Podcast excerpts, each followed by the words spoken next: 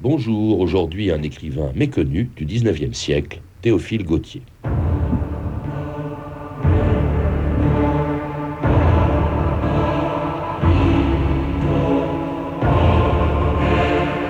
Il n'y a que deux choses au monde, la passion et la volonté. Théophile Gautier.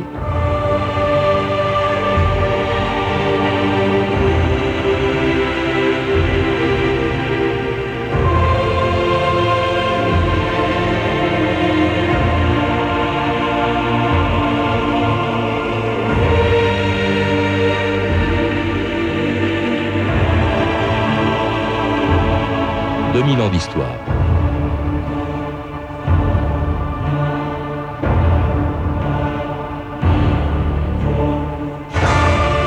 on a vécu dans un siècle qui de Chateaubriand à Zola a compté des écrivains aussi importants que Hugo, Lamartine, Vigny, Musset, Balzac, Dumas, Flaubert, Nerval, Georges Sand, Baudelaire, Verlaine ou Rimbaud, il était difficile, on s'en doute, de se faire un nom et une place dans la littérature, surtout quand on commence une carrière d'écrivain en crachant dans la soupe.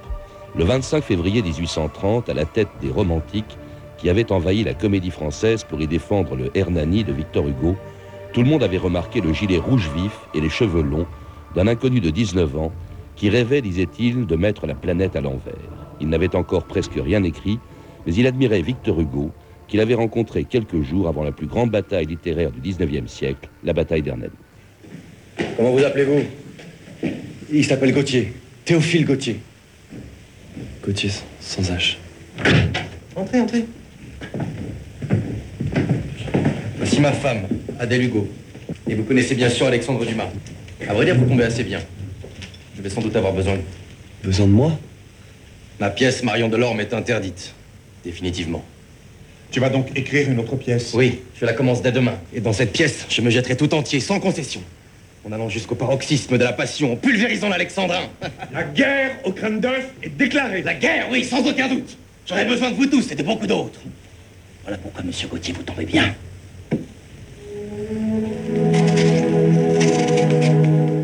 Marion Fogérolas, bonjour. Bonjour. Alors c'était Victor Hugo mobilisant Théophile Gautier pour la bataille d'Hernani. Gautier qui n'avait encore que, que 19 ans, qui n'avait pas encore écrit les, œuvres qui le rendront célèbre, Mademoiselle de Maupin euh, et Moécamé, Le Capitaine Fracasse. Alors dans un livre que vous avez écrit chez l'Armatan, euh, Théophile Gautier, L'homme des femmes, vous ne parlez pratiquement que de ses conquêtes. Est-ce que c'est pas un peu réducteur Gautier, c'était quand même pas seulement un collectionneur de femmes.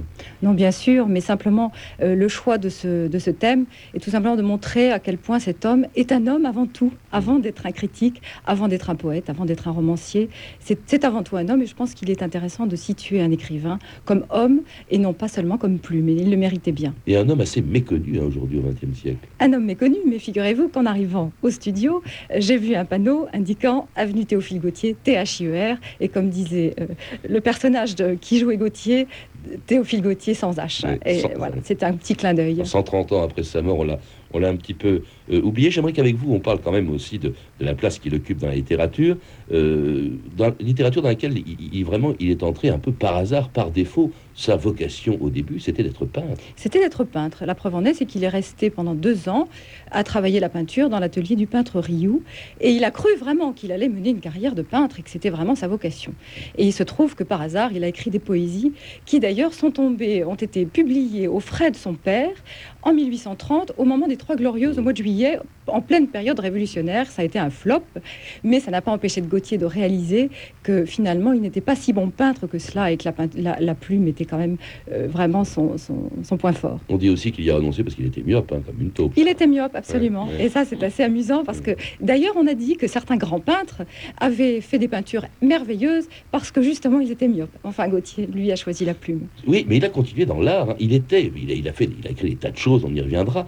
Entre autres, il était critique d'art et avec une conception très exigeante de l'art, hein, ce qu'il appelait l'art pour l'art, un art qui ne doit pas avoir d'autre finalité que lui-même.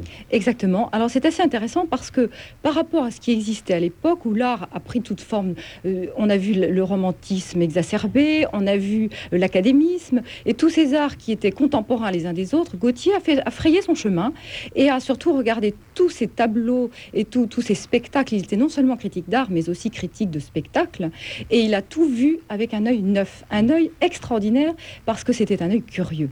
Et ça, c'est rare. Un critique en général est un critique. Or, Gauthier n'était pas un critique qui avait envie de comme l'on dit entre guillemets, euh, ce qu'il regardait ou ce qu'il euh, voyait, enfin, entendait. Euh, son propos était surtout de découvrir et d'en tirer quelque chose pour lui-même. Et c'est un homme qui était d'une justesse totale dans son approche des choses et avec ses, amis avec lesquels il a partagé, c'était des peintres aussi bien que des écrivains, avec lesquels il, a partagé et mené une vie de bohème. C'est un mot qui est, galvaudé aujourd'hui au point qu'on en oublie les origines. La bohème, la vie de bohème, ça date du romantisme, Marie-Ange Faugerolas. Exactement. Alors c'est très amusant parce que la bohème, ce sont les années 35, 34, 35, 1800, il faut le préciser.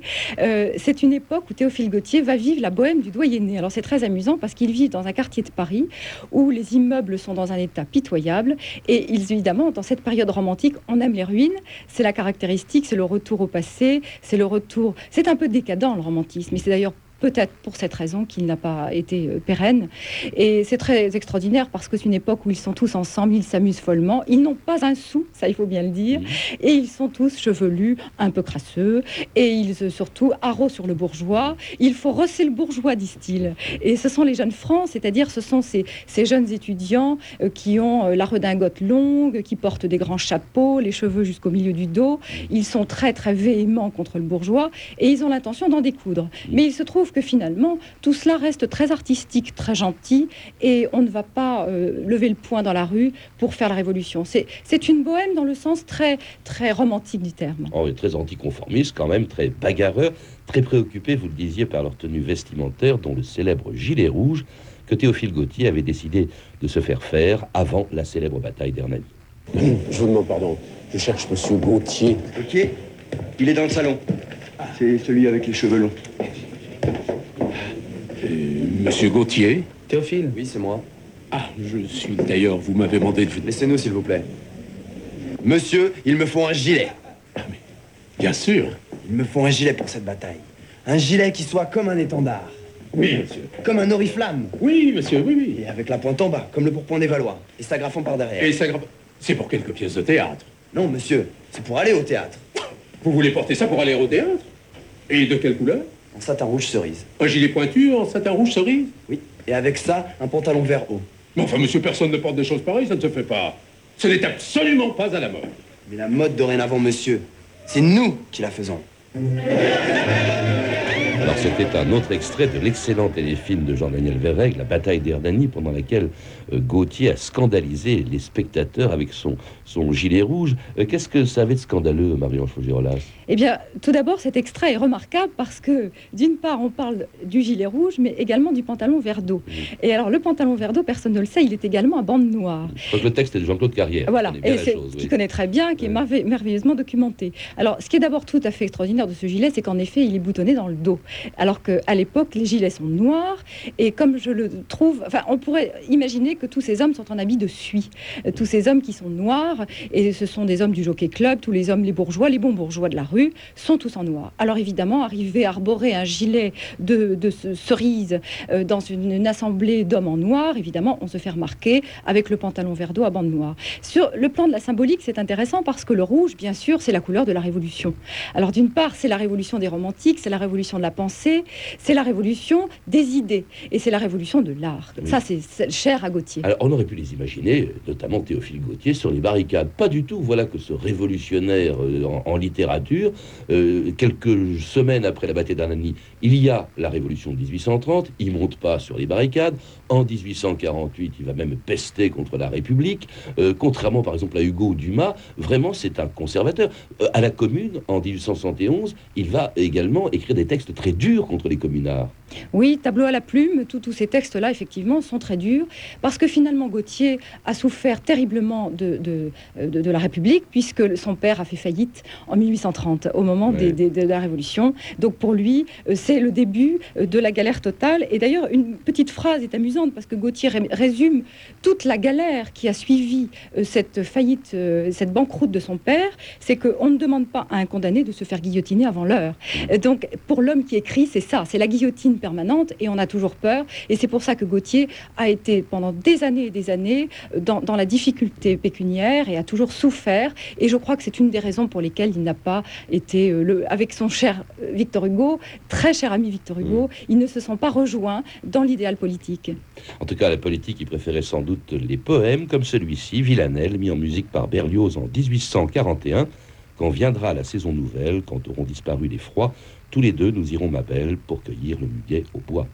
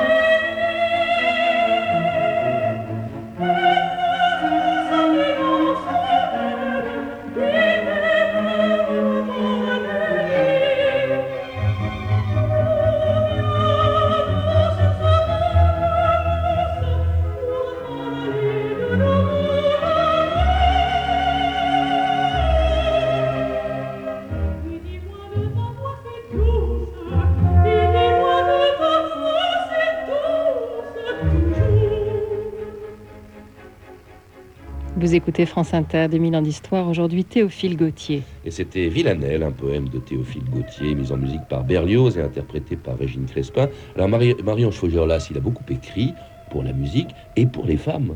Et pour les femmes, bien sûr, et particulièrement pour sa chère Carlotta Grisi, danseuse étoile extraordinaire, pour laquelle il a écrit Gisèle en 1842. Qui a été, ce ballet a été euh, joué à Londres et ça a été un succès absolument phénoménal. Et aujourd'hui, tout le monde euh, connaît Gisèle et on ne sait plus que c'est Adolphe Adam qui en a réalisé la musique et Théophile Gautier le livret.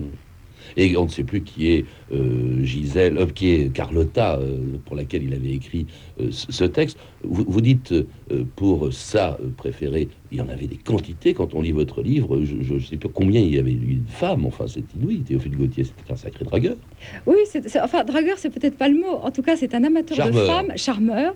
Et Baudelaire lui disait d'ailleurs qu'il aimait finalement plus les princesses de ses rêves que les femmes dans la réalité. C'est-à-dire que quand on en consomme beaucoup, c'est peut-être qu'on ne les aime pas mmh. suffisamment. Ceci dit, il aimait, ils étaient insensuels. Et il a vécu quand même, il faut le noter, 22 ans avec Ernesta Grisi, qui était cantatrice, assez médiocre, il faut bien le dire, qui était contralto. C'est la sœur de, c'est la sœur de, Carlotta, la danseuse. Il n'a jamais pu avoir Carlotta, mais il a vécu avec. Il a vécu avec Ernesta, 22 ans, et c'est une femme qui était euh, d'une sensualité extraordinaire. Et une de, un, tableau la représentant se trouve au musée Carnavalet. Elle est très, elle est très belle, elle est belle de sensualité plus que mm. belle de traits. Et je pense que Gauthier a vécu sa sensualité avec un certain nombre de femmes, il faut le dire. Alors des femmes assez tourmentées, comme la Victorine, qui est une femme euh, absolument volcanique, euh, avec laquelle il a une relation extrêmement difficile. Il s'arrache des mèches de cheveux, enfin c'est assez étonnant. Et puis beaucoup d'autres femmes, et notamment une passion qu'il vit en 1850 avec une certaine Marie Mattei, et dont il euh, dit qu'elle c'est la signora Mattei, qui est une femme très très belle, très charmante. Et curieusement, Gauthier n'arrivera pas à vivre une passion de longue durée. je pense que ça fait partie de ses, de ses caractéristiques, c'est-à-dire Gauthier est un homme qui finalement peut être peur de lui-même. D'ailleurs, il a dit quelque chose dans ce sens qui est assez, euh, assez étonnant. Il a dit il est ennuyeux d'être soi et même d'être un autre, ce qui pourrait expliquer cette consommation effrénée de femmes. sans jamais se marier avec elle. Alors cela dit, il a eu des enfants, euh, une certaine Eugénie Faure, je crois, avec lesquels ça n'a pas duré très longtemps, qu'il n'a jamais voulu épouser, euh, lui a donné un fils qu'il n'a jamais reconnu, qu'il a appelé, il fait comme Dumas, il donne le même prénom à son fils, qu'il a appelé donc Théophile Gautier, là c'était Théophile Gautier fils. il y a eu deux enfants, deux filles avec Ernesta Grisi, beaucoup d'enfants à charge, et, et quelqu'un, Théophile Gautier, quelqu'un qui a constamment écrit pour pouvoir assumer justement sa paternité. Exactement, il a été harassé. Un, peu un forçat de l'écriture. Un forçat de l'écriture, c'est exactement ça. Et quand il allait écrire son feuilleton pour la presse d'Émile de Girardin, il racontait que le, dimanche soir, il était sur le coin de sa table. C'était un, un pinceau effroyable que de produire, produire de l'écrit. Ceci dit, non seulement il avait ses trois enfants à charge, essentiellement ses deux filles, il avait également ses deux sœurs vieilles filles. Donc ça faisait une, on peut dire, un nid où il fallait apporter des quantités de brindilles, et c'était quand même fort difficile à l'époque. Alors parmi ces brindilles, il y avait aussi quelques romans, dont le plus célèbre date de 1863 et été adapté un siècle plus tard pour le cinéma par Pierre Gaspard VIII, l'histoire d'un aristocrate qui entre dans un groupe de comédiens ambulants lorsque l'un d'entre eux euh, est mort. Avec le départ du matamor, tout notre répertoire est compromis. Et notre spectacle chez le marquis, adieu. Mes amis, si j'osais, enfin, aujourd'hui que vous êtes dans l'embarras, j'aimerais vous rendre service. J'ai pas le talent de matamor, mais avec votre aide, euh, je, pourrais peut-être essayer de le remplacer. Vous Un baron de Cigognac? Laissons là ma baronnie. De plus en plus, je me sens devenir des vôtres. Euh, Léandre, l'autre jour, m'a dit que je lui rappelais le capitaine Fracasse. Voulez-vous qu'à partir d'aujourd'hui, je ne sois plus que ce nom-là pour vous et pour vos spectateurs? Tapez là, monsieur. Et bienvenue parmi nous au capitaine Fracasse. Vous avez reconnu sûrement Marion Gérolas, Jean Marais dans le rôle du, capitaine Fracasse. C'est le roman le plus connu de, de Théophile Gautier. C'est pas forcément le meilleur. À mon avis, c'est pas le meilleur parce que euh, effectivement les, textes euh, des poésies sont magnifiques, les contes fantastiques extraordinaires. C'est un, un merveilleux roman, il faut bien le dire aussi parce que tout le monde le connaît. Il a été adapté admirablement à la télévision, au cinéma. Et la seule personne finalement, je crois, qui n'aime pas vraiment vraiment Fracasse, c'est Georges Sand, puisqu'elle dit Fracasse, c'est long, c'est lourd, c'est prétentieux et vulgaire. Et pourtant, c'était son ami, Georges Sand. Euh, c'était son ami, mais euh, c'était quand même une relation un petit peu compliquée, puisque Théophile Gautier, on l'a dit tout à l'heure, est, un, critique reconnu et archi reconnu, et tout le monde a besoin de lui. Et c'est un homme de cœur. Alors en plus, il rend service quand il peut le faire. Et Georges Sand a essayé de lui demander des services pour son fils Maurice, qui fabriquait des, marionnettes, avec, euh, il faut le dire aussi, peu, peu de succès. Et Georges Sand a essayé quand même d'obtenir quelques services de Théophile Gautier, mais elle était quand même assez critique à son égard. Et je pense que parmi toutes les femmes de l'époque, c'est Georges Sand qui l'a le moins aimé et le moins respecté, puisqu'elle a dit cette phrase assez rigolote Gauthier m'a montré ses sept chats son chien, ses deux filles et sa femme par-dessus le marché.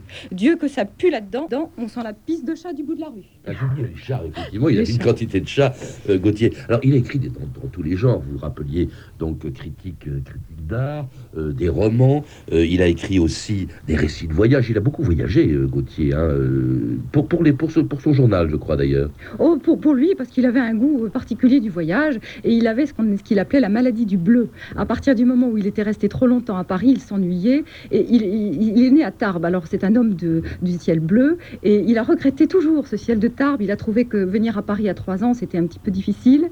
Et, ses regrets se sont manifestés dans le goût du voyage. Et il est parti en Russie, en Algérie, en Espagne, des voyages dont il a des souvenirs très très émus. Alors il a écrit aussi des, poèmes, des opéras, des contes et des nouvelles, et s'est même exercé, vous l'avez dit, dans un genre assez rare à l'époque, les contes fantastiques, parcourus pour nous par Stéphanie Duncan.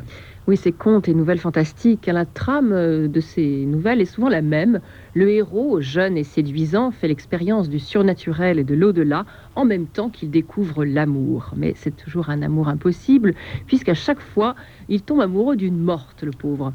dans La cafetière, par exemple, un conte fantastique publié en 1831, l'action se passe dans une vieille demeure en Normandie. Le héros se retrouve seul la nuit dans sa chambre, mais impossible de fermer l'œil à la lueur du feu dans la cheminée, il voit soudain les personnages des tableaux sur les murs prendre vie. Les prunelles de ces êtres encadrés remuaient, scintillaient d'une façon singulière. Leurs lèvres s'ouvraient et se fermaient comme les lèvres de gens qui parlent. Mais je n'entendais rien que le tic-tac de la pendule et le sifflement de la bise d'automne. Une terreur insurmontable s'empara de moi, mes cheveux se hérissèrent sur mon front, mes dents s'entrechoquèrent à se briser, une sueur froide inonda tout mon corps. Un de ces personnages, quand même, va particulièrement attirer l'attention du narrateur, une belle jeune fille, Angela, dont il tombe tout de suite éperdument amoureux. Et nous commençâmes à valser. Le sein de la jeune fille touchait ma poitrine. Sa joue veloutée effleurait la mienne et son haleine suave flottait sur ma bouche. Jamais de ma vie je n'avais éprouvé une pareille émotion. Dans La Morte amoureuse, c'est une autre nouvelle, Théophile Gautier met en scène cette fois un jeune prêtre qui ne connaît bien sûr rien de l'amour et qui tombe foudroyé sous le charme de Clarimonde, une morte à la sensualité ravageuse qui reprend vie uniquement avec un baiser. La nuit s'avançait je ne pus me refuser cette triste et suprême douceur de déposer un baiser sur les lèvres mortes de celle qui avait eu tout mon amour. Ô prodige Un léger souffle se mêla à mon souffle. Ses yeux s'ouvrirent, elle fit un soupir, et, décroisant les bras, elle les passa derrière mon cou avec un air de ravissement ineffable. Ah, c'est toi, Romuald, je t'ai attendu si longtemps. Oh, chez Théophile Gautier, vous l'avez dit, grand amateur de voyage, il arrive que l'expérience de l'au-delà se double d'exotisme et d'un retour dans le passé lointain. Dans le roman de la momie, par exemple, le héros tombe amoureux d'une momie égyptienne, hein, il faut le faire. Et dans la nouvelle Aria Marcella, euh, on décrit la rencontre à Pompéi d'un jeune touriste français et d'une superbe patricienne morte dans l'éruption du Vésuve il y a 2000 ans. Et dans cette nouvelle, Théophile Gautier expose sa croyance dans l'au-delà. Rien ne meurt, tout existe toujours, dit-il. La figuration matérielle ne disparaît que pour les êtres vulgaires, et les spectres qui s'en détachent peuplent l'infini. Étonnant ces textes, Marion Chaugirolas, ça c'est un peu morbide aussi. Oh, c'est beau surtout, c'est très, beau. Euh, effectivement, Gauthier a une caractéristique, il croit en la résurrection de l'âme. Alors c'est très étonnant pour l'époque, hormis Victor Hugo qui a pratiqué le spiritisme, on le sait, à Jersey, avec Delphine de Girardin en 1853, Gauthier, lui, en 1866, écrit La Nouvelle Spirit, qui est un petit peu dans la suite de ces nouvelles-là. Et quand il va chez Carlotta Grisi à Genève écrire Spirit, il constatera que certains phénomènes se produisent. Euh, les meubles craquent, euh, les, les, parquets font des bruits bizarres. Et il se dit, Vraiment, c'est très étonnant, mais il y a une survivance de l'âme. Et je me suis amusée à un exercice. Euh, Spirit compte 66 fois le mot âme. Dans une nouvelle, c'est quand même assez extraordinaire, ce qui veut dire que Gauthier, en effet, a un sens du surnaturel.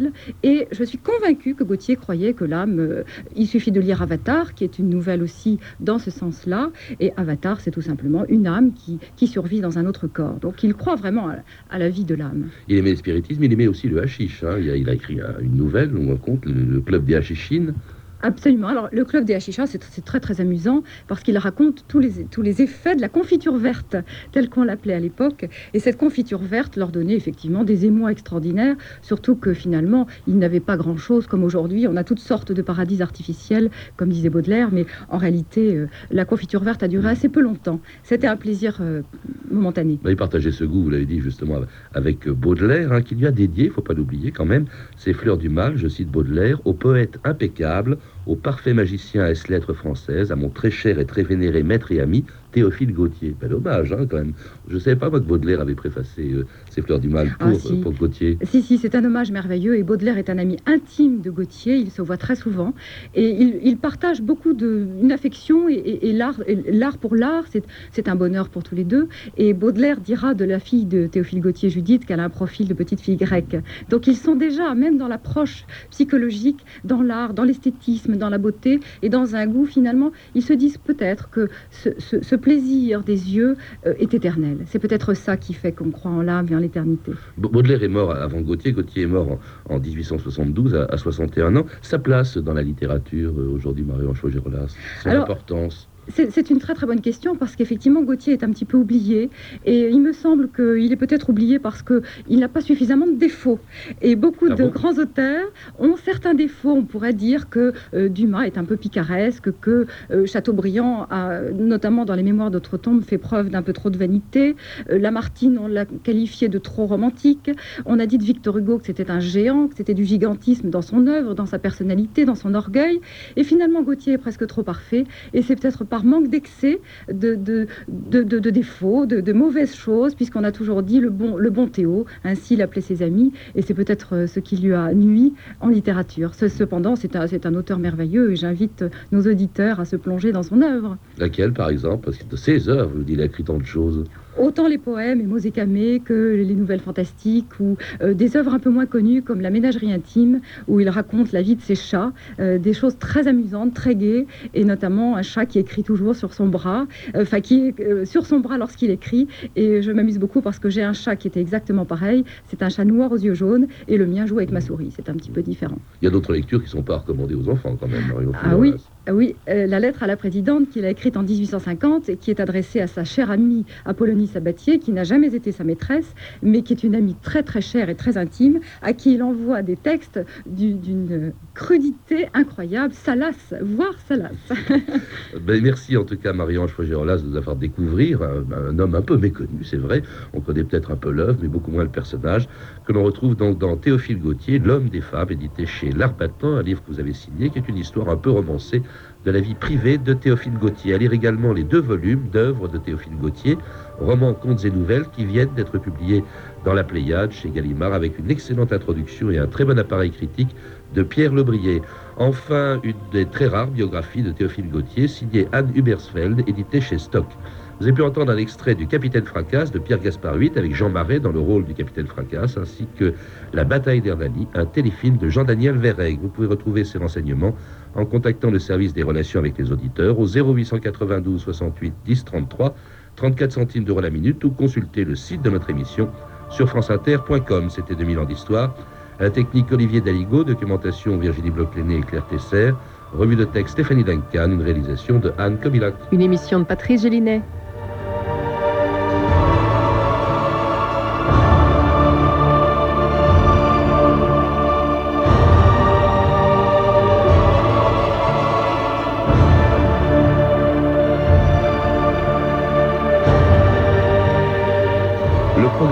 Semaine prochaine, lundi, nous évoquerons l'histoire d'un spectacle très controversé, la corrida.